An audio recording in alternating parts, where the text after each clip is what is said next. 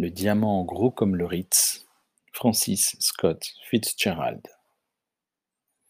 Juillet, à l'abri de la montagne de diamants, était un mois fait de nuits sous la couverture et de chaudes journées éclatantes. John et Kismine étaient amoureux. Ils ne savaient pas que le petit ballon en or portant l'inscription Prodeo et Patria et Santemida qu'il lui avait donné pendait à une chaîne en platine sur sa poitrine. Mais c'était le cas. Quant à elle, elle ignorait qu'un gros saphir tombé un jour de sa coiffure sans après avait été tendrement rangé dans le coffre à bijoux de John. Un jour, en fin d'après-midi, comme le salon de musique en rubis et Hermine était tranquille, ils y passèrent une heure ensemble. Il lui prit la main, et elle lui jeta un regard tel qu'il murmura distinctement son nom.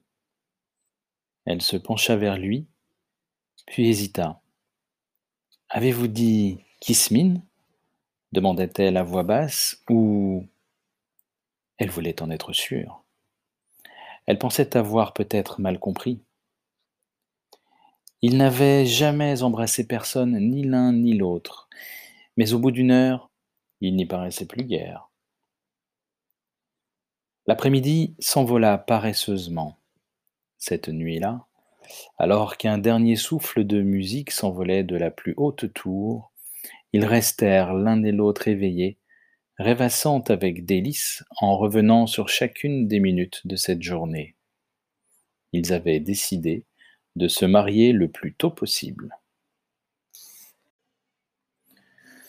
Tous les jours, Mr. Washington et les deux jeunes gens allaient chasser ou pêcher dans les forêts profondes, jouer au golf sur le parcours somnolent. Des parties que John laissait avec tact son hôte gagner ou nager dans le lac d'un froid montagnard. John trouvait à Mr. Washington une personnalité peu accommodante, dépourvu comme il l'était de la moindre curiosité pour les idées et opinions d'autrui. Mrs. Washington était distante et réservée en toutes circonstances.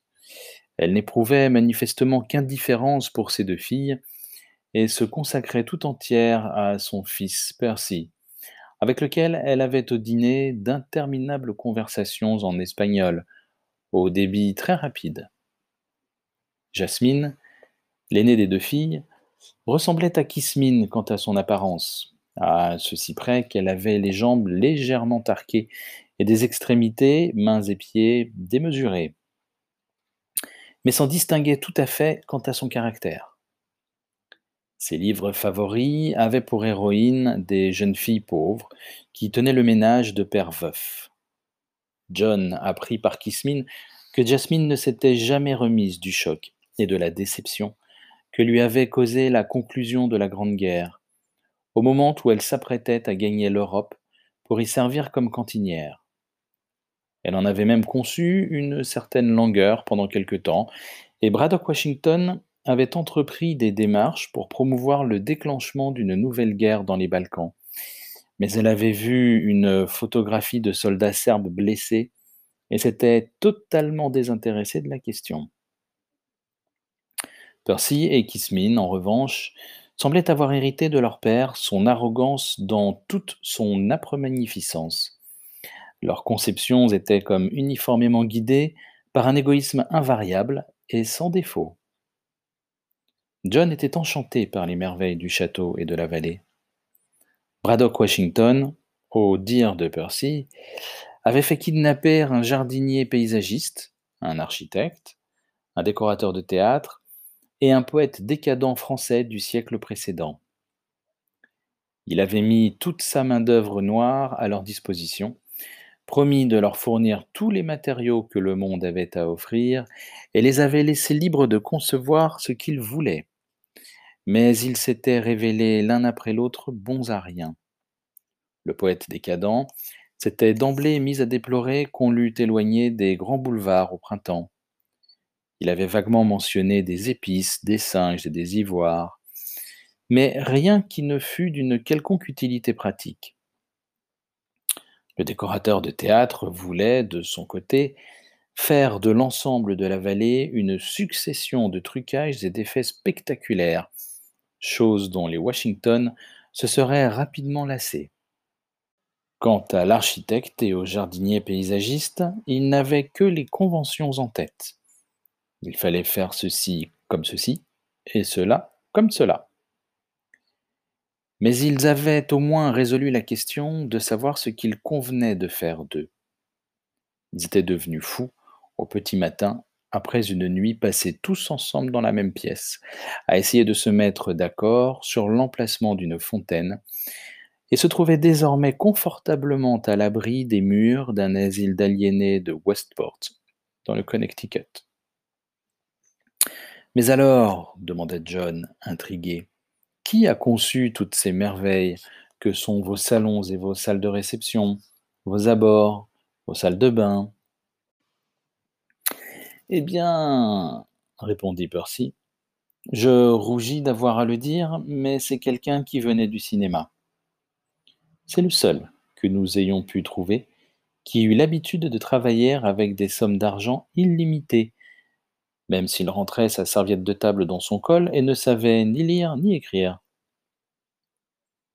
Comme août tirait à sa fin, John commença à regretter de devoir bientôt retourner à l'université. Kismin et lui avaient décidé de s'enfuir en juin de l'année suivante. Ce serait plus agréable de se marier ici, reconnut Kismin, mais je n'obtiendrai naturellement jamais la permission de père de vous épouser que ce soit. Dans ce cas, je préfère m'enfuir. Il est terriblement compliqué pour les gens riches de se marier en Amérique de nos jours. Il faut toujours qu'ils envoient des dépêches à la presse pour dire qu'ils vont se marier dans une robe de famille, alors qu'ils veulent simplement parler de tout un tas de vieux colliers de perles dont ils ont hérité et de dentelles fanées qu'a apporté l'impératrice Eugénie autrefois. C'est tellement vrai enchérit John avec ferveur. Quand je séjournais chez les Schnitzer Murphy, leur fille aînée, Gwendoline, s'est mariée avec un homme dont le père possède la moitié de la Virginie occidentale. Elle a écrit à ses parents pour leur dire qu'elle s'en sortait difficilement avec le salaire d'employé de banque de son mari.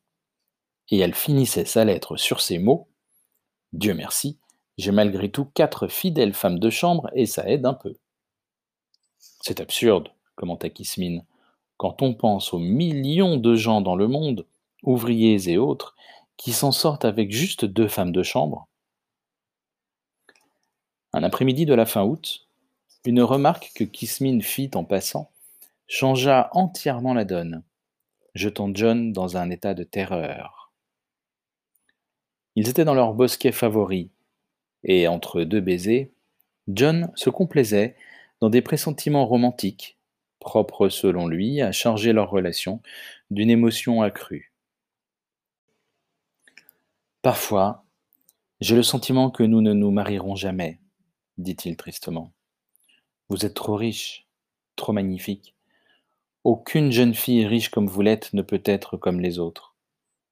Je devrais épouser la fille d'un riche quincailler de gros d'Omaha ou de Sioux City et me contenter de son demi-million. J'ai connu la fille d'un quincailler de gros autrefois, laissa tomber Kismine. Je ne pense pas que vous vous en seriez contenté. C'était une amie de ma sœur. Elle a séjourné ici. Oh, mais vous avez donc eu d'autres invités? s'exclama John surpris. Kismine parut regretter ces mots. Oh oui, dit-elle précipitamment quelques-uns, mais n'avez-vous. Votre père n'avait-il pas peur qu'il parle au dehors? Oh, un peu, un peu, répondit-elle. Parlons de choses plus gaies. Mais la curiosité de John était émoustillée. Des choses plus gaies? fit-il. En quoi est-ce que ce n'est pas gai? Ces jeunes filles n'étaient pas gentilles? À sa grande surprise, Kismine se mit à pleurer. Si, c'est bien tout le problème. Je m'étais beaucoup attaché à certaines d'entre elles. Jasmine aussi, mais ça ne l'empêchait pas de continuer à les inviter. Je ne comprenais pas pourquoi elle faisait ça. Un sinistre soupçon commençait à poindre dans l'esprit de John. Vous voulez dire qu'elle parlait et que votre père les faisait écarter? Pire que cela, marmotta-t-elle, d'une voix entrecoupée. Père n'a pris aucun risque, et Jasmine continuait de les inviter malgré tout. Et elle s'amusait tellement. Elle était accablée par la douleur. Abasourdi par l'horreur de cette révélation, John restait assis là, bouche bée, le corps agité de soubresauts nerveux comme autant de moineaux perchés sur sa colonne vertébrale. Et maintenant, je vous ai tout raconté, et je n'aurais pas dû, dit-elle, retrouvant soudain son calme et séchant ses yeux d'un bleu sombre. Vous voulez dire que votre père les faisait assassiner avant leur départ? Elle acquiesça. En août, généralement, ou début septembre. Il est bien normal que nous tirions d'abord d'elle tout le plaisir possible. C'est abominable. Comment? Mais je dois être en train de devenir fou. Vous reconnaissez effectivement que. Oui, interrompit Kismine, haussant les épaules. On ne peut quand même pas les emprisonner comme ces aviateurs, parce qu'on aurait continuellement sous les yeux un reproche vivant. Et on nous a toujours facilité les choses à Jasmine et à moi, parce que Père le faisait faire plus tôt qu'on ne s'y attendait. Cela nous épargnait les scènes d'adieu. Vous les assassiniez donc, c'est ça s'écria John. On a toujours fait les choses très bien. On les droguait pendant leur sommeil, et on disait toujours à leur famille qu'elles étaient mortes de la scarlatine à but. Mais je n'arrive pas à comprendre pourquoi vous avez continué d'en inviter. Ce n'est pas moi, s'exclama Kismine. Je n'en ai jamais invité aucune. C'est Jasmine. Et elle s'amusait toujours beaucoup. Elle leur faisait de très jolis cadeaux vers la fin. J'aurais probablement moi aussi des invités. Je m'endurcirais. On ne peut pas laisser quelque chose de si inévitable que la mort nous empêcher de profiter de la vie tant que c'est possible. Songez à la solitude dans laquelle nous serions ici si nous ne recevions absolument jamais personne. Vous savez, père et mère ont sacrifié, comme nous, certains de leurs meilleurs amis. Ainsi donc, lança John sur un ton accusateur, ainsi donc vous me laissiez vous faire la cour en faisant semblant de partager mes sentiments et en parlant de mariage tout en sachant très bien que je ne sortirai jamais d'ici vivant. Non, se récria-t-elle avec véhémence, plus maintenant. C'était vrai au début. Vous étiez là. Je n'y pouvais rien. Et je me disais qu'il était aussi bien de faire en sorte que vos derniers jours soient agréables pour l'un comme pour l'autre. Mais je suis tombée amoureuse de vous. Et, je suis sincèrement désolé que vous soyez sur le point, sur le point d'être mise à l'écart. Même si je préfère qu'on vous mette à l'écart plutôt que de vous imaginer embrasser une autre fille. Ah oui, vraiment? s'exclama John furieux. De loin. Du reste, j'ai toujours entendu dire qu'une jeune fille s'amusait plus avec un homme dont elle savait qu'elle ne pourrait jamais l'épouser. Ah, pourquoi est-ce que je vous ai tout raconté? Maintenant, je vous ai sûrement tout gâché, alors qu'on prenait tellement de bon temps quand vous ne saviez rien. Je savais que ça rendrait tout plus triste pour vous. Non, vraiment. La colère faisait trembler la voix de John. J'en ai assez entendu. Si vous n'avez pas la fierté et la décence de vous retenir d'avoir une aventure avec un homme dont vous savez qu'il ne vaut guère mieux qu'un cadavre, je ne veux plus rien avoir à faire avec vous. Vous n'êtes pas un cadavre, se récria-t-elle, horrifiée. Vous n'êtes pas un cadavre. Je ne vous laisserai pas dire que j'ai embrassé un cadavre. Je n'ai rien dit de tel. Si, vous avez dit que j'avais embrassé un cadavre. Absolument pas. Ils avaient élevé la voix mais une brusque interruption les réduisit sur le champ au silence. Des pas, sur le chemin, se rapprochaient d'eux, et un instant plus tard, les massifs de rosiers s'écartèrent pour laisser apparaître Braddock Washington, dont les yeux pénétrants sertis dans le beau visage lisse les dévisageaient. Qui a embrassé un cadavre? demanda-t-il sur un ton manifestement réprobateur. Personne, répondit Kismin C'était juste une plaisanterie. Qu'est-ce que vous faites ici tous les deux d'ailleurs? demanda-t-il d'un ton bourru. Kismine, vous devriez être en train en train de lire ou de jouer au golf avec votre sœur. Allez lire. allez jouer au golf. Je ne vous revoie pas ici la prochaine fois que je reviens. Sur ce, il salua John et s'éloigna sur le chemin. Vous voyez, dit Kismine irrité, quand il fut hors de portée de sa voix, vous avez tout gâché. Nous ne pourrons plus jamais nous voir. Il ne m'en donnera pas l'autorisation. Il vous ferait empoisonner s'il imaginait que nous étions amoureux. Nous ne le sommes plus désormais, s'écria John avec passion, et il peut donc être tranquille sur ce point-là. Et n'allez pas vous imaginer, qui plus est, que je vais m'attarder ici. Dans six heures, j'aurai franchi ces montagnes là-bas, quand bien même je devrais me creuser un passage avec mes dents, et je ferai route vers l'est. Ils s'étaient tous deux levés, et en entendant ces mots, Kismine se rapprocha et le prit par le bras. Je pars avec vous. Vous êtes folle. Je pars, c'est décidé, l'interrompit-elle avec impatience. Certainement pas. Vous.